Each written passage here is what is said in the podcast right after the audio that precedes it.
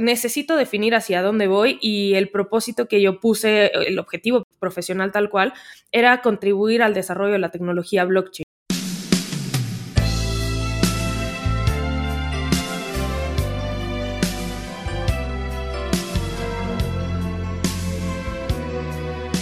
Hola, bienvenidos a We Decentralized Tech. El día de hoy estamos con Andrea Vargas. Vamos a poner su Twitter abajo en la descripción. Es arroba AndyBarkTZ. Es medio complicado de escribir, entonces lo vamos a poner en la descripción, no se preocupen. Ella es Developer Evangelist y Community Manager de Avalanche.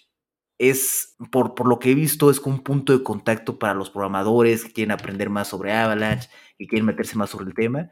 Entonces es una invitada perfecta para que nos cuente un poco sobre cómo, cómo pasó de estudiar ciencias de la computación a luego interesarse por cripto y por qué le interesó la parte cripto, luego por qué en particular Avalanche, luego cómo programar en Avalanche y luego terminar trabajando en Avalanche, que es, es una de las empresas más innovadoras y más interesantes de, del mundo cripto en este momento. Entonces vamos a aprender mucho sobre eso. Ella posee una licenciatura en, en actuaría, en Actual Science de el ITAM y una maestría en ciencias de la computación también del ITAM, que es el Instituto Tecnológico Autónomo de México, una de las mejores universidades de México. Entonces, esta, este paso de actuaría a ciencias de la primero el paso de actuaría a ciencias de la computación, pues no es algo tan, tan, tan trivial. Eh, y luego ver cómo pasa a blockchain. Antes ya tuvimos a Ricardo Oruca, que es Business Developer para América Latina de Avalanche. Nos, nos dio una cátedra sobre lo que es Avalanche, eh, lo que es la parte cripto, ¿por qué Avalanche, por ejemplo, logra mantener la descentralización a la vez que logra tener costos muy bajos de transacciones? Y bueno, nos contó la forma en que logran esto, que es, es una tecnología diferente, nueva, a comparación de, por ejemplo, cómo está funcionando la, la capa 1 de, Ethereum. Entonces, les recomiendo mucho que vayan a ese capítulo con Ricardo Oruca, muy, muy interesante. Creo que es como una introducción a esta charla que vamos a tener con Andrea Vargas. Entonces, si quieren aprovechar al máximo esto que vamos a aprender con Andrea, les recomiendo que, que escuchen primero este capítulo con Ricardo, que es como una introducción bastante interesante. Entonces, sin más, hola Andrea, ¿cómo estás? ¿Qué tal, Omar? Pues muy contenta de estar aquí en el, en el podcast y muchísimas gracias por la invitación. Y no, sí, es... digo, la, el, el, podcast de Ricardo es, es, bastante, bastante bueno explicando la tecnología de Avalanche. Y pues ahora, ahora vamos a ver qué, qué les platicamos para, para hacerlo también interesante.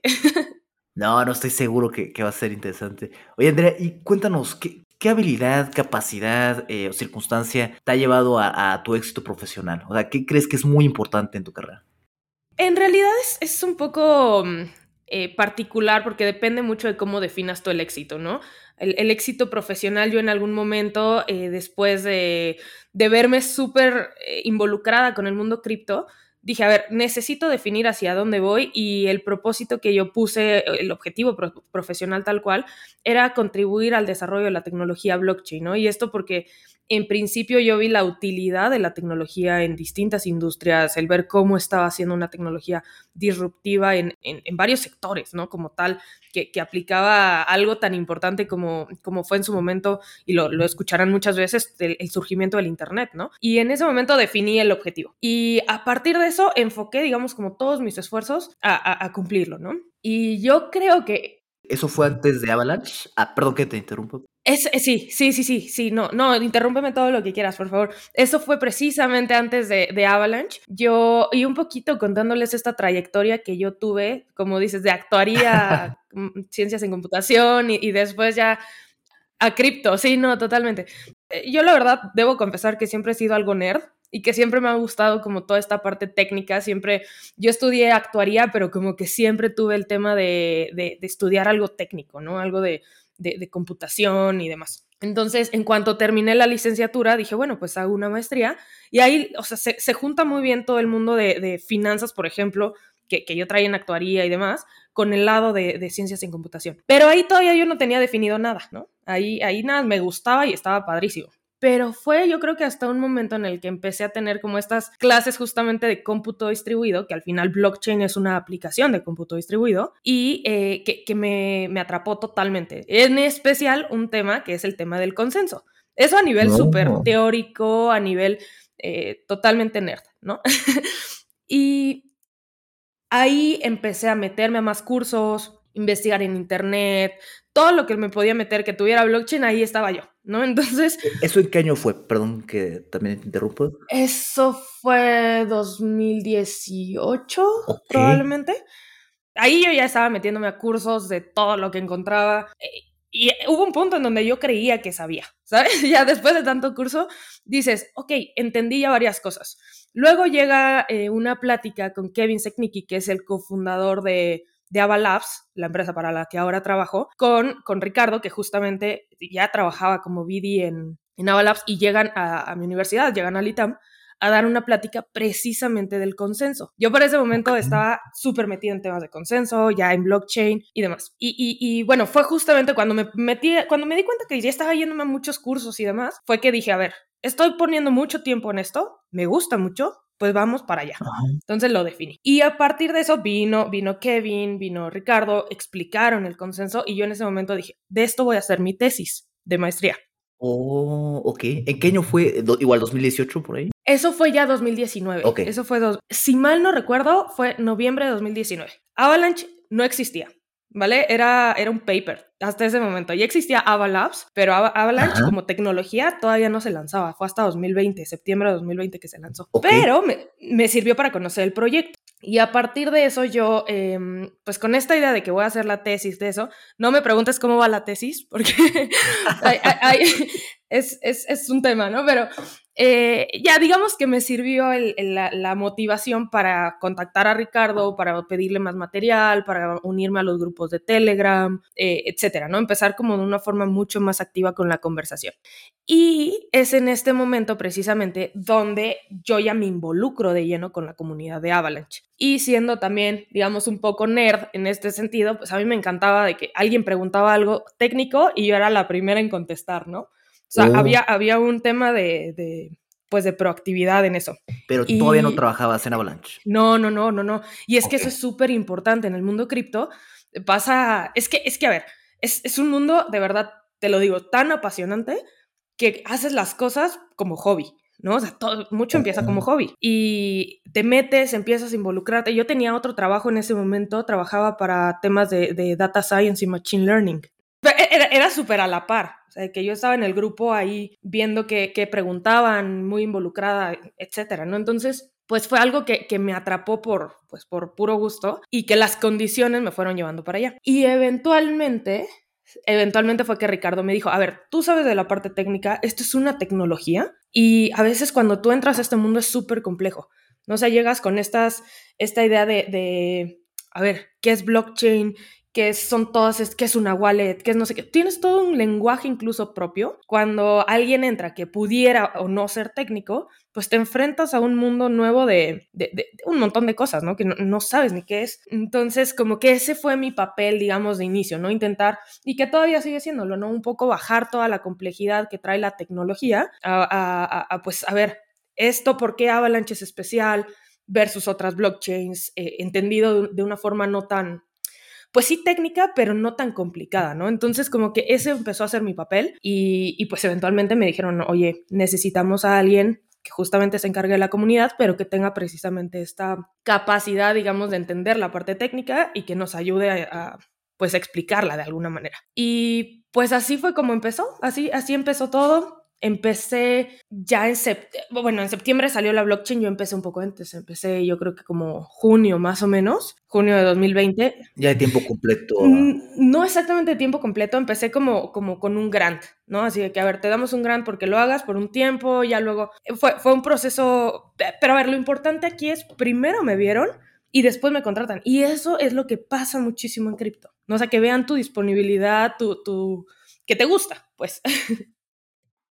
Ajá, o sea, ya estás haciendo cosas para cuando sí. llegó la granta. Sí. Si no, no te hubieran dado la gran tal Exacto, vez, ¿no? exacto. Y ya luego me contrataron, pues, digamos, como formalmente con todo el proceso. Lo que pasa es que también Avalabs estaba, estaba formándose como, como startup. O sea, muchos procesos estaban generándose.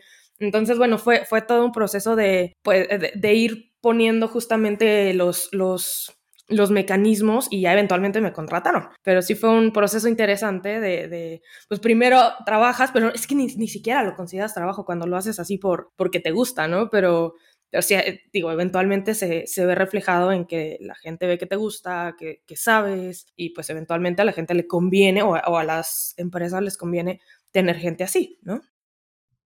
Y, me interesa muchísimo, muchísimo esto, todo esto que acabas de mencionar, esta transición. O sea, nada más para ver si puedo recapitular. Tú empezaste con la maestría en ciencias de la computación, te interesó esto del consenso, que de hecho, por lo que nos contaba Ricardo, es uno de los, de los fuertes de Avalanche, ¿no? Su, innovación en, en la parte de consenso. Y tú te interesaste por este paper de Avalanche antes de que Ricardo eh, lo conocieras y eso? No, yo, yo conocí, bueno, es que pasó algo muy curioso. Cuando se anunció que iba a haber una plática en el ITAM sobre, sobre, sobre Avalanche en general, yo no tenía ni idea que Avalanche existía. Después me di cuenta que el fundador de Avalabs, que es Emin Sitter, había sido mencionado en pláticas que yo tuve con investigadores en seminarios de blockchain como, como académico, ¿sabes? Lo que pasa es que él es, eh, bueno, era académico de la Universidad de Cornell y, vamos, él hizo una criptomoneda que utilizaba Proof of Work antes de Bitcoin. Él fue quien anunció que había un, un hackeo. no, bueno, es, eso fue en 2003, eh, en, sí, 2003, si, mal no recuerdo. Y en, cuando fue el hack del DAO en Ethereum, el famosísimo hack del DAO que dividió en Ethereum y Ethereum Classic, él fue el que dijo, está este, este error, tenemos que corregirlo, no sé qué, bueno, hay un tema, él fue quien lo descubrió, me explico, entonces es un personaje que lleva una trayectoria en cripto enorme y pues obviamente cuando estás estudiando todos estos temas, sale, sale su, su cara en las presentaciones, etcétera, ¿no?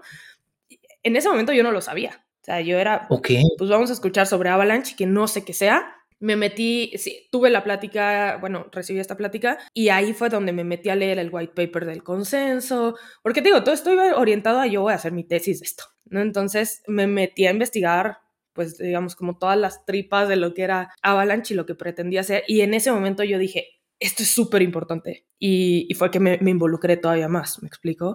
Sí fue, fue curioso. Ok.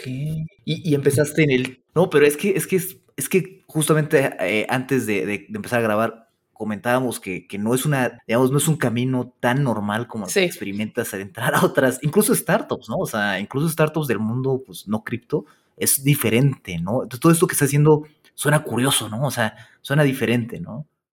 Sí, y, y, te voy a decir algo, o sea, porque muchas veces la gente, he escuchado gente que dice, tu camino no fue normal. ¿Por qué? Porque la gente en cripto normalmente sí. no entra, en primera veces no entra por, por el amor a lo descentralizado, ¿no? Porque es súper difícil que alguien de entrada diga, oh, me encanta, ¿no? A, a, menos de que ya traiga como, eh, venga estudiando esto, yo estaba estudiando la parte de, de cómputo distribuido, pero algo súper importante que quiero también dejar claro es que no necesitas tener este perfil técnico. Mucha gente, por ejemplo, todo el tema de NFTs entró por, por el, los artistas entraron por ahí. ¿No? Y qué, qué tienen de técnicos o de conocimientos, digamos, de, de cómputo distribuido o de consenso y lo que sea, pues quizá no mucho, me explico, pero empieza ya a ser una tecnología que empieza a abarcar todas las áreas de, de, de, valor, ¿no? Por decirlo de alguna manera.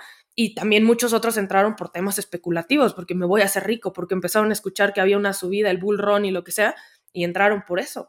Pero ya una okay. vez, eh, una vez que pasas como esta parte de, de, lo intimidante que llega a ser el mundo cripto y lo intimidante que llega a ser un ambiente totalmente desconocido para, para ti, caes en este que le dicen el, el, el, la madriguera de conejo o el rabbit hole, donde ya empiezas a descubrir todo este mundo y, y que te, te atrapa, ¿no? Ya, ya no puedes salir de ahí, pero dar ese paso es súper importante y, y que no te sientas de, a ver, es que esto es para, para ingenieros o esto es para gente nerd, porque no es así, o sea, ya no es así. Ya cualquiera puede entrar. Mi mamá usa cripto, así, así te la pongo.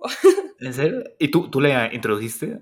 Sí, sí, usa, obviamente usa Avalanche, no, claro, ella, ella participa hasta en los launchpads y toda la cosa, eh, eh, o sea, fue, fue un, obviamente hubo un, una curva de aprendizaje, ¿no? Pero ahora mi, mi hermana me dice, y, y, es que yo metí a toda mi familia, ¿no? De que te digo que cuando a uno le gustan las cosas empieza a, a, a contagiarlo. Sí. Y me dice, Ajá. es que Andrea, cripto es más intimidante que difícil. Y le digo, pues sí es cierto sí es cierto, una vez que lo haces y te quitas como ese, ese miedito, la verdad es que no era para tanto, ¿no? O sea, en complejidad. Digo, es increíble, pero difícil no es, ¿no? O sea, eh, digamos que para ti que pasaste de computación, eh, digamos, visto desde los ojos de un desarrollador, no es tan difícil, solamente quitarte lo intimidante. A ver, yo, yo creo que desde la vista de, todos es, es un poco lo mismo. Y creo que en la vida es así. O sea, creo que en la vida mucho de lo que nos detiene somos nosotros mismos. Ese es como el, primer punto que creo que es importante eh, poner sobre la mesa. Una vez que te superas a ti mismo y tus propios, digamos, como eh, las limitantes que tú te pones, te das cuenta que, que, a ver, si tú ya sabías programar como desarrollador y quizá tienes como conocimientos en JavaScript, es muy sencillo, o, bueno, a ver, es, mucho más sencillo que si no sabes programar, pasarte a Solidity. Hay muchos cursos que te enseñan a, programar en Solidity. Algo súper importante para los desarrolladores eh, eh, es que hay que entender algo. Tú, por ejemplo, tienes una blockchain, que una blockchain es, una estructura de datos, ¿no? Es como voy yo eh, escribiendo transacciones. La máquina virtual que trae una, tecnología blockchain es cómo las voy, bajo qué reglas o qué, qué tipo de, de, cómo voy a escribir esas transacciones. Una es qué voy a escribir y la otra cómo lo voy a escribir. Entonces, esa máquina virtual, digamos, la más popular es la, la máquina virtual de Ethereum. ¿Vale? Esta máquina virtual de Ethereum normalmente se programa con Solidity. Existen otros lenguajes que puedes utilizar, pero el más popular es Solidity, ¿vale? Hay otras tecnologías, otras máquinas virtuales que, que son más populares con otros lenguajes. Pero ¿Por qué vale la pena como desarrollador empezar con Solidity? Una de ellas es por todo, digamos, el, la trayectoria que ya trae la comunidad de Solidity en decir, vamos a escribir eh, ciertos estándares, creo que por aquí tuvieron también al de Open Zeppelin, que, justamente te, te, dice, a ver, los estándares para tokens fungibles son estos, los no fungibles son estos, y ya no tienes que hacer un código desde cero. Eso en que nos ayuda a evitar errores, a tener códigos justamente que ya estén probados y estandarizados. ¿Vale? Entonces, que tú puedas integrarte mucho más fácil con algún otro protocolo si creas, por ejemplo, un token, ¿no? Entonces, mucho, digamos, eh, de, lo que cuando tú inicias como desarrollador blockchain es precisamente empezar con, Solidity, es, digamos, como el, el, el, default. No necesariamente tiene que ser así, ¿no? O sea, si de repente tú dices, yo quiero programar en otra blockchain que no tiene esta máquina virtual o quiero crear mi propia máquina virtual para poder establecer mis reglas, tú puedes decidir cómo va a funcionar. ¿No? Y así de amplia es la gama que nosotros podemos encontrar en cuanto a desarrollo blockchain, ¿no? Tenemos desde, a ver, eh, crea, crea un contrato inteligente sobre, no sé, sobre una máquina virtual de Ethereum, sobre una cadena que utiliza la máquina virtual de Ethereum, como, como Ethereum misma, como la cadena C de Avalanche, como eh, la Binance Smart Chain, como, en fin, ¿no? Hay, hay una, una gama de, soluciones que utilizan la IBM que te pueden eh, apoyar, digamos, si ya eres, si ya sabes Solidity o si lo, si lo quieres aprender, pero yo sí, yo sí recomiendo que si te vas a meter algo, de entrada sea Solidity. Ya luego empiezas a entender cómo funciona una blockchain, qué es este concepto del gas, cómo funcionan tales cosas, y empiezas a entender mucho más la generalidad de lo que es participar, digamos, en, en, en una blockchain como desarrollador. Entiendes las limitantes, los, eh, el poder que tiene, y entonces sí ya puedes empezar a explorar otras cosas, ¿no? Pero sí sería como el, el primer punto de partida que yo sugeriría que con Solidity podemos nosotros también programar para Avalanche, ¿verdad? Sí, lo que pasa es que Avalanche es una cosa súper curiosa. Si nosotros nos ponemos a pensar, digamos, en la transición de cómo ha sido la evolución de, de las tecnologías cripto, vemos eh, Bitcoin, ¿no? Sale Bitcoin que, que, no soporta contratos inteligentes porque digo, aquí los ingenieros me entenderán que no es Turing completo, pero eh, digo, soporta algún tipo de, de scripting, pero no tienes no puedes programar, por ejemplo, loops, no puedes programar muchas cosas. Entonces, eh, Bitcoin simplemente te sirve para enviar valor, es, es, para lo que sirve. Fin. Ethereum te sirve para ya crear una computadora descentralizada, eh, totalmente eh, programable, ¿no? Donde tú programas estas, estos, digamos, funcionamiento o reglas específicas en contratos inteligentes. Y luego tienes, digamos, esa es la segunda generación de blockchain. La tercera es además de que son escalables, a diferencia de las otras dos, es decir, tienes buen, buen manejo de transacciones, tienes, digamos, ya una tecnología a nivel eh, de, de eh, poder mucho más poderosa. Eh, tienes también, en, en, particular Avalanche, que evitas toda la estructura monolítica de las blockchains, ¿no? Normal, teníamos Ethereum es una blockchain, Bitcoin es una blockchain. En el caso de Avalanche, así como Ethereum te permitió crear contratos inteligentes, Avalanche te permite generar blockchains. ¿Vale? Y esto es súper, súper importante a la hora de querer atacar muchos casos de uso de distinta naturaleza, ¿no? Y dentro de eso, tú puedes elegir tener una blockchain con una máquina virtual específica. Tú puedes elegir tu propia máquina virtual, tu propio set de validadores, tus propias reglas, tus propios eh, tokens de gas, todo lo que tú quieras, digamos, como de tu solución lo puedes configurar en Avalanche. Ahora, una de esas cadenas que ya está operativa es la cadena C. Digamos que hay, hay, tres cadenas principales en Avalanche. Y una de ellas es la cadena C, que es precisamente una máquina virtual de Ethereum, que es compatible con Solidity, con todas las herramientas de, Ethereum en general.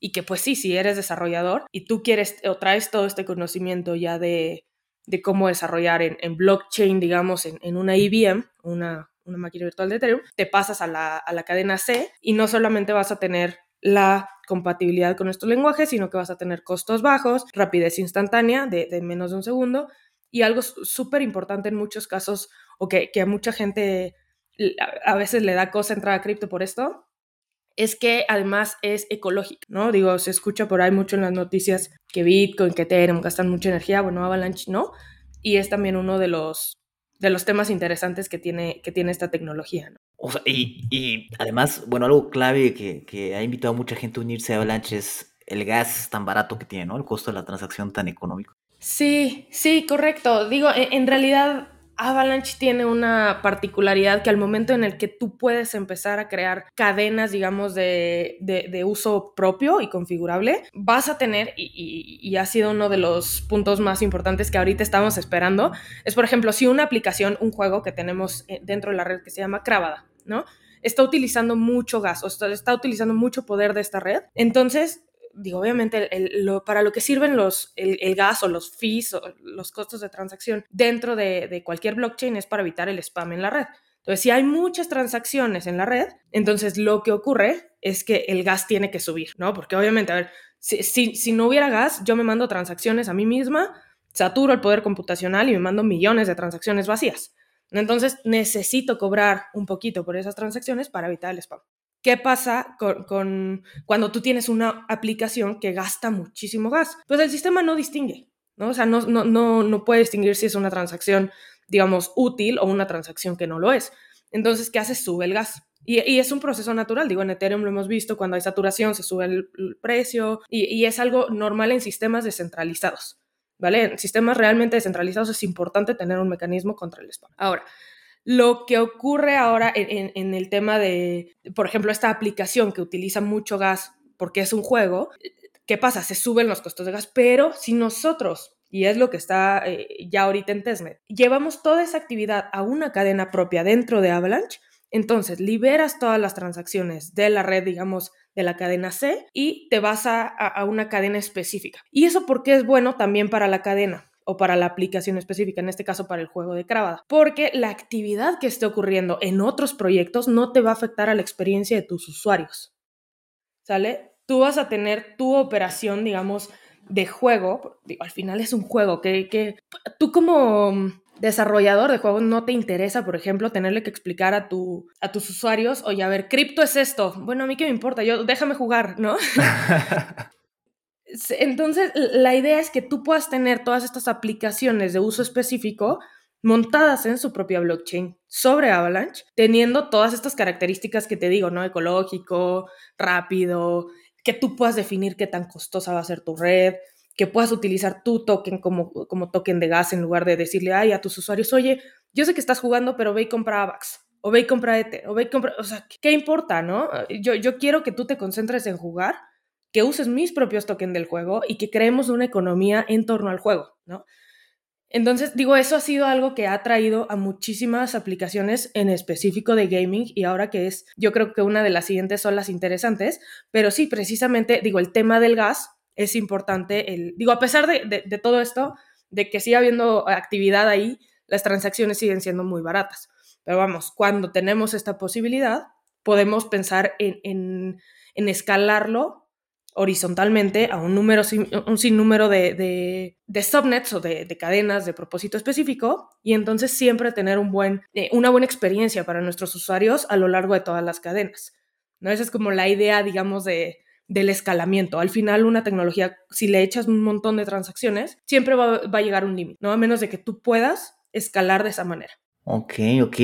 Y Andrea, por ejemplo, yo soy un programador y quiero programar, como dices, un videojuego eh, con muchas transacciones, quiero que sea bien económico cada transacción, ¿por qué? Oye, ya nos explicaste lo de Avalanche. ¿Por qué Avalanche y, por ejemplo, no una Layer 2 de Ethereum, eh, por ejemplo, como, como Starnet o como eh, por ejemplo, Arbitrum, o incluso algo como, como Solana, ¿no? Que también tiene transacciones bajas. ¿Por qué, por qué me por Avalanche? Una de las cosas, yo creo, más importantes es eh, precisamente lo que mencionaba sobre tú definir todo tu universo de, de economía de token. O sea, por ejemplo, muchos juegos que se han montado, tenemos el caso de, de, de ay, se me olvidó el nombre de este juego. Bueno, hay, hay, muchos juegos que se montan sobre una blockchain y al final, digamos, sus tokens se quedan eh, dentro de la, a nivel aplicación, pero a veces no tienen utilidad. O sea, siendo sinceros, mucha gente los, los farmea o los consigue pensando en un, en un juego de, de, GameFi y los termina vendiendo por el token que les va a servir para pagar transacciones, que les va a servir como, como moneda, digamos.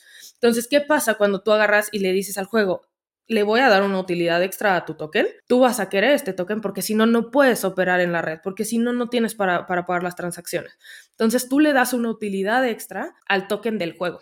Y eso es súper importante. Ahora, ¿qué, ¿qué, diferencia existe contra crear una tecnología desde cero o crear tu propia blockchain, digamos, de, pues sí, de, la nada. Uno, que tú vas a tener, si haces eso, que desarrollar toda tu tecnología, todo tu stack de tecnologías desde lo más, digamos, eh, básico hasta, hasta la capa ya de, contratos o yo qué sé.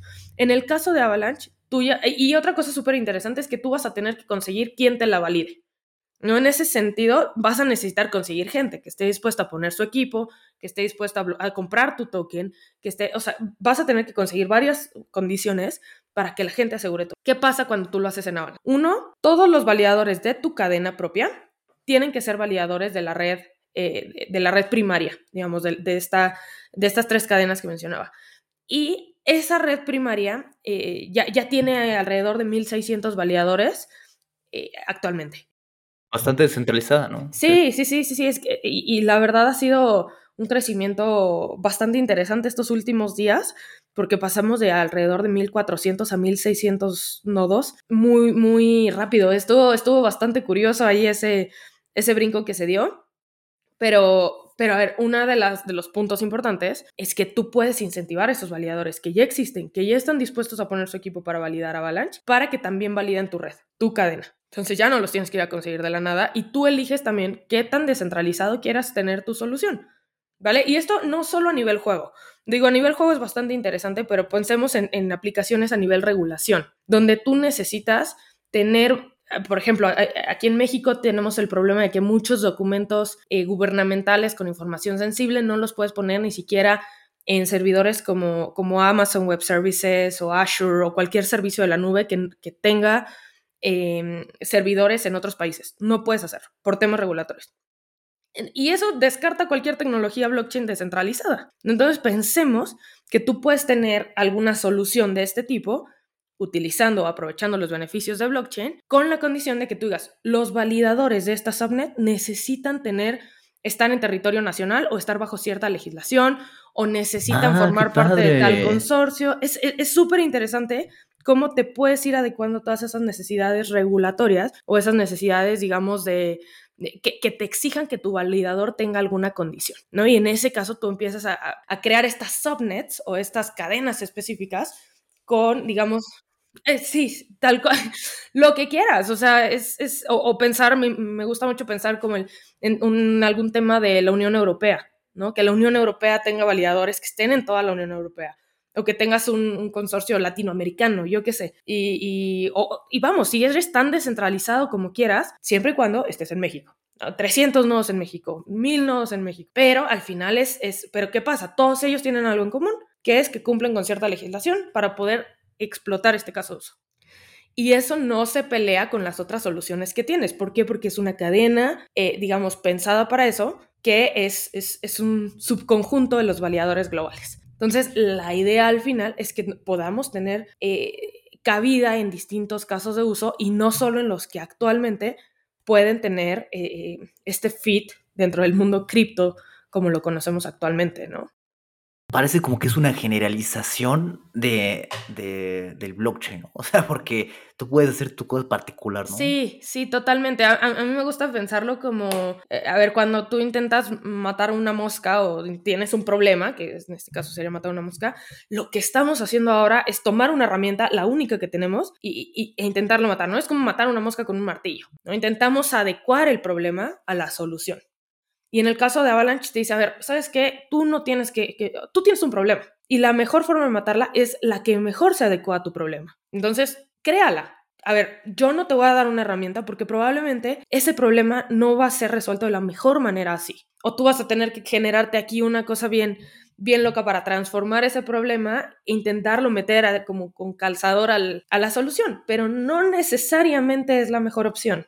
Ok, ok, te, damos los materiales para que crees tu matamoscas personalizado. Tal cual, tal cual, tal cual, lo que quieras, y sí, sí, así. Y, algo súper importante y que también aplica para, desarrolladores es que les quiero comentar una experiencia que, me pareció bastante interesante porque uno se pone a pensar, es que si desarrollar una blockchain debe ser complicadísimo. Y apenas tuvimos... Suena eso, ¿eh?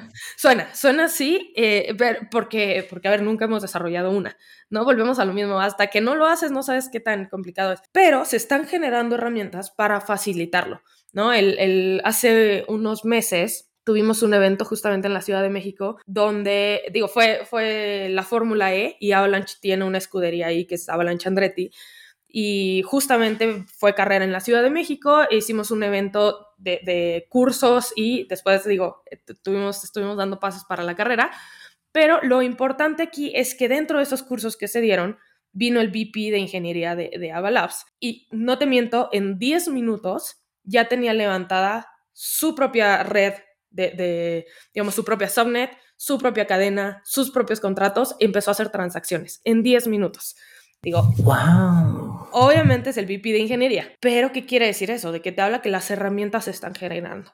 ¿Vale? Que ya puedes hacerlo y hay tutoriales, de hecho les recomiendo que si andan escuchando por aquí eh, y, y, son desarrolladores o les interesa simplemente para experimentar o para jugar o en una de esas para construir realmente su siguiente aplicación, es meterse a la documentación de Avalanche, que es eh, docs.avax.network, y ahí hay una sección que es de tutoriales. En esos tutoriales, tú te vas a encontrar desde cómo desarrollar tu subnet, cómo crear tu máquina virtual, porque también pudieras querer tener máquina virtual específica, hasta, no sé, hasta cómo crear una DAO con contratos inteligentes, cómo crear un token.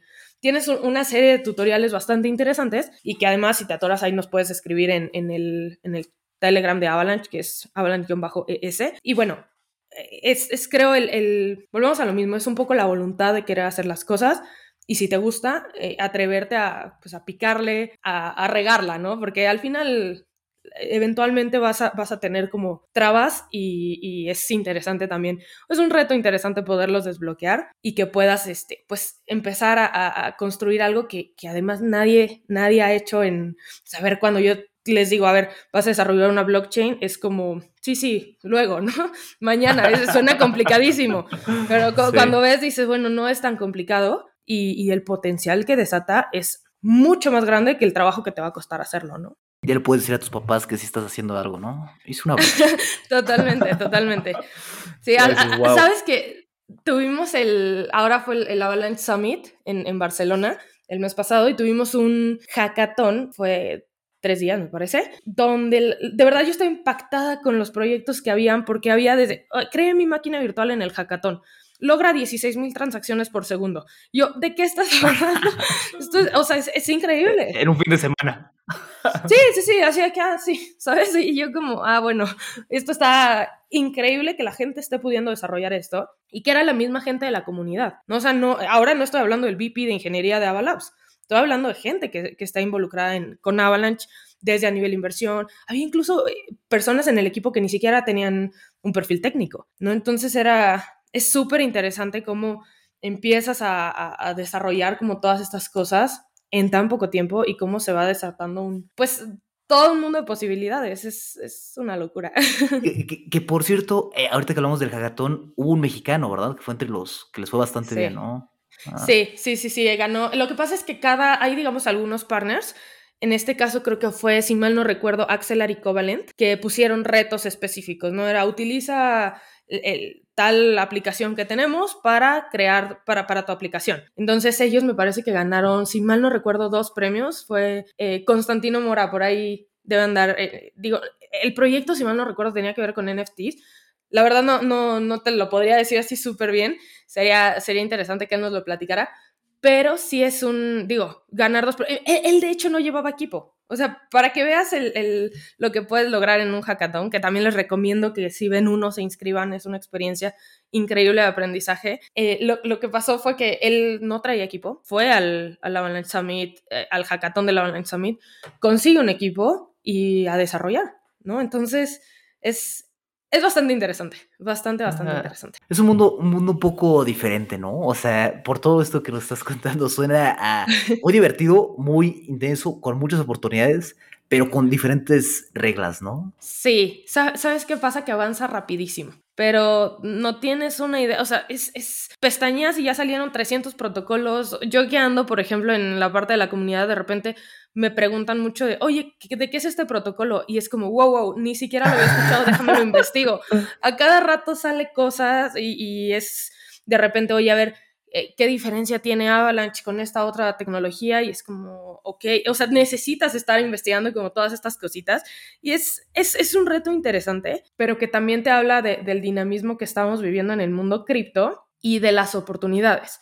No el hecho de que empiece a avanzar tanto, el hecho de pensar que, que seguimos temprano en, en, Yo me gusta verlo mucho por valor total bloqueado que existe, en, por ejemplo, en DeFi, tenemos 200 mil millones de dólares. Pero si lo comparas con el valor de la economía mundial, del valor que tú puedes capturar, si tú eres capaz de adecuarte a precisamente todos esos problemas o a todos esos casos de uso individuales, teniendo la mejor forma de hacerlo, el, el campo de crecimiento que tiene la tecnología. Y esos 200 mil millones de dólares que te hablo de DeFi no son en Avalanche, son en general, digamos, en el, en el ecosistema a lo largo de las distintas cadenas de, de, cripto. Pero si pensamos en eso, todavía hay un, un, espacio muy grande de crecimiento para el ecosistema cripto en general, ¿vale? Y, y, nosotros en Avalanche creemos fielmente que el mundo es, el, el futuro es multi, multi blockchain, que vamos a tener muchas soluciones y que la mejor forma de hacer este objetivo de, de llegar a una web 3 real es trabajando todos juntos y, cada uno, digamos, creando este, este camino y, de más un ambiente de cooperación y de colaboración entre todos los, pues, los agentes, ¿no? Entonces, es, es un mundo, la verdad, bien bonito. También es un mundo que hay que tener cuidado porque no toda la gente piensa de la misma manera. Hay, hay muchas estafas, hay muchas cosas y en ese sentido, de verdad que, que nosotros en Avalanche, estoy segura que en tu comunidad también, hay, hay una apertura a este aprendizaje y, el hecho de que, a ver, tienes una duda, ¿crees que esto está raro? Pregunta, siempre pregunta, porque hay muchas, muchas personas o muchos bots o muchas cosas que no buscan tu bien. Al ser, digamos, una tecnología abierta, totalmente abierta, cualquiera puede participar y así como cualquiera puede participar, eso es bueno y malo, ¿no? Porque, porque a ver, que cualquiera pueda participar te habla de que no existe una censura, hacia, hacia nadie, que es libre y hay igualdad, incluso mucho anonimato dentro del mundo cripto, pero lo que sí es que eso mismo te trae una responsabilidad como usuario, ¿no? Si tú eres un usuario del, del ecosistema cripto, necesitas siempre hacer una buena investigación y siempre lo van a escuchar, el do your own research, porque necesitas tú ser parte eh, activa de, a ver, ¿en qué me estoy metiendo? ¿Qué, qué, ¿En quién está detrás? Si, si hay algo más que puedo investigar a ver el beneficio que te da cripto, es que tú todo lo puedes revisar en la blockchain. Digo, hay que ver cómo y, te podemos enseñar, ¿no? Pero hay que tener precisamente esa eh, conciencia sobre los riesgos que existen y también los beneficios, cómo los puedes aprovechar, ¿no? Digo, no es para intimidarlos, pero, pero es importante que lo sepan. todo tiene sus, sus, sus plus y contras, ¿no?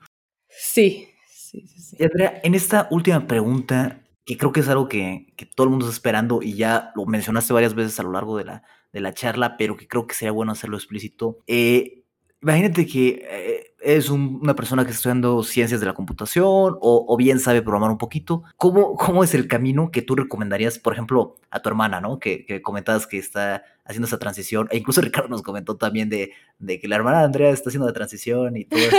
Entonces, ¿Qué le recomendarías? digamos, ¿cuál es el, no, no quiero decir el atajo, sino el camino directo, la línea recta que tú recomendarías?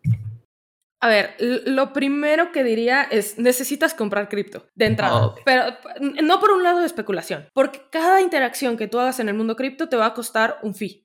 ¿no? Que era lo que mencionaba. Entonces tú vas a tener que tener sí o sí cripto para interactuar, ¿no? Si, si va a ser una, una, operación, digamos, en cadena. Entonces vas a tener cripto. Obviamente yo que te voy a decir que utilices la red de Avalanche, haz tu propia investigación de sí, de qué, va, qué tecnología vas a utilizar y, y, ve por qué utilizarla, ¿no? Pero a ver, si tú te quieres estar pagando transacciones de 50 dólares o 100 dólares, puedes irte a Ethereum, hay, hay, buen movimiento. Si no estás dispuesto a eso, digo, depende mucho de lo que, de lo que busques. Yo la verdad es que he encontrado... Eh, vamos, yo entré antes de, te decía, entré antes de, de Avalanche a Crypto y utilicé Ethereum. A partir de que salió Avalanche, jamás volví a tocar Ethereum. Y, por, y, no, por, no porque trabajo aquí, es que de verdad, de verdad te lo digo y, te conté la experiencia. O sea, yo tuve este, esta trayectoria en el que yo entré a la tecnología, o sea, yo entré a trabajar aquí porque me gustaba la tecnología y no al revés, ¿no? No, no entré y luego me gustó. Entonces, sí creo que es, es un buen lugar para empezar por, por el hecho de que puedes hacer muchas transacciones, puedes equivocarte y no te va a salir tan caro, ¿vale? Pero algo que sí, sí debo como decirles es, compra cripto, ábrete una wallet eh, no custodiada como un Metamask. Metamask es la más popular. Nosotros ahorita estamos trabajando en una versión bastante amigable de wallet, pero, eh, pero por, por, el momento te sirve, digamos, Metamask, envías tus fondos a Metamask, agregas la red, porque Metamask, el tema es que, que es, digo, si, si, todavía no han interactuado con ella, es una wallet que soporta múltiples cadenas, nada las tienes que agregar. Entonces agregas la red de Avalanche, envías tus fondos y ya puedes empezar a hacer una transacción. Digamos que esa es la configuración difícil, ¿no? El, el hecho de abrirte una, un exchange, el comprar, ese, una vez que lo haces la primera vez, ya vas a tener todo configurado para las siguientes veces hacerlo muy fácil. Pero compra, envíatelo una wallet y vete a algún protocolo, ¿no? Por ejemplo, y, empieza a entender como los riesgos que tiene de, de utilizar, no sé, alguna aplicación de, de, préstamos, ¿no? A mí me gusta mucho una, una que se llama Benki, que, que, es nativa de Avalanche, donde tú dejas, por ejemplo, tus AVAX bloqueados o tus USDT bloqueados o tu lo que quieras, lo dejas bloqueado y eso te paga un rendimiento. Sobre eso, sobre ese colateral o sobre ese depósito, tú puedes pedir un préstamo sobre otro token. Entonces ya empiezas a subirle como las, las estrategias de lo que puedes ir haciendo. Digo, esa, esa ¿por qué la, la menciono? Porque pues en realidad está, está fácil de entender y, y además Benki es una aplicación que tiene una interfaz bastante amigable. Es, es buena idea. También está, por ejemplo, Aave, que es una plataforma que está en Ethereum, que también se pasó a, a Avalanche y se pasó a varias cadenas. Entonces, e, ese sería el paso. Compra, wallet e interactúa. Esos serían los, los tres puntos específicos, ¿no? Ya después te vas metiendo muchas otras cosas, pero, pero empieza por ahí. Y, ok, e, es el comienzo y luego, eh, digamos, un poco más ya lo que sigue, cómo llegan a, a, una empresa como Avalanche, digamos así, también si hay algunos pasos como los que dijiste ahorita, ¿qué, recomendarías? Nada está garantizado, ¿no? No, no, no, pero, pero sí es muy importante. O sea, si alguien, a ver, existen desde lugares donde tú aplicas como de la manera tradicional, digamos, o sea, te metes y, y listo. Y la otra es, eh, como, como, me pasó a mí y como le pasó a Ricardo y como nos ha pasado muchísimos. Primero interactúas, primero te involucras, primero te das a conocer y entonces es muchísimo más fácil. ¿No? Hay, hay un tema bastante interesante que, que el mundo cripto se mueve mucho por comunidad. Entonces tú como, como individuo también necesitas eh, ser parte de esa comunidad y, y, o sea, ver, como dices, no te garantiza nada, pero te va a facilitar el proceso y eventualmente el, verte ahí es, es, algo bastante interesante. Hay también páginas que en, en, Telegram, por ahí hay un, hay un canal que te dice todas las ofertas laborales que existen y, y otra cosa súper importante es volver a lo mismo, no necesitas ser desarrollador para hacerlo. Si quieres ser desarrollador, también hay varios cursos interesantes, está la documentación que ya les comenté, hacer las cosas. Y a ver, no va a ser lo mismo que yo llegué a Valabs pidiendo trabajo como ingeniero y diciéndote, ya desarrollé mi primera subnet, creé esta máquina virtual, estuve experimentando, tengo tener, digamos, como esta cartera cripto, a que yo te diga, oye, pues vengo a pedir trabajo. Y fin. O sea, es, es un plus, Digo, claro que si tú, si, si, si eventualmente te va bien en todo eso y, y demuestras tus capacidades, va, vas a tener, digamos, este, buenas oportunidades, pero el hecho de que tú ya tengas una experiencia, un background, o que te hayas metido y que se vea el interés, no solo en, en, en, en que sabes, sino que te interesa la tecnología, siempre te va a ayudar, ¿no? Entonces, ese sería el, el punto, digamos, más importante, el, el ver esta proactividad Y pues atreverte, ¿no? Muchos de, de las personas que están trabajando en Avalabs, que les he preguntado, oye, ¿y tú cómo entraste a Avalabs? Dice, nada, envié, envié una solicitud. Sí, pero eras el director de no sé qué. ¿Me explico? O sea, bueno, o sea, claramente, ¿no? Pero, pero sí, hay, hay gente que no tiene experiencia en cripto, pero que, o sea, vamos, tampoco es requisito, pero siempre te ayuda. Muchísimas gracias, Andrea, por, por esta charla. Va muchísimo conocimiento que tomamos muchos consejos prácticos de, de cómo meternos en este mundo que, que puede ser, perdón, uh, la expresión, pero críptico, entrar a este mundo cripto, porque es diferente, las reglas son diferentes para bien, me parece, para bien. Entonces es bueno saber estos, estos consejos y muchísimas gracias Andrea por todo lo que nos contaste. No hombre, de qué Omar y de verdad que los esperamos en el Telegram avalanche-es para cualquier duda que tengan, cualquier cosa que les dé muchísima curiosidad, se hayan quedado con alguna pregunta o que simplemente quieran empezar con este lado de la comunidad. Pueden empezar en Avalanche y, de verdad que serán más que bienvenidos. Mil gracias Omar por la invitación y, y gracias a todos los que escuchen este podcast.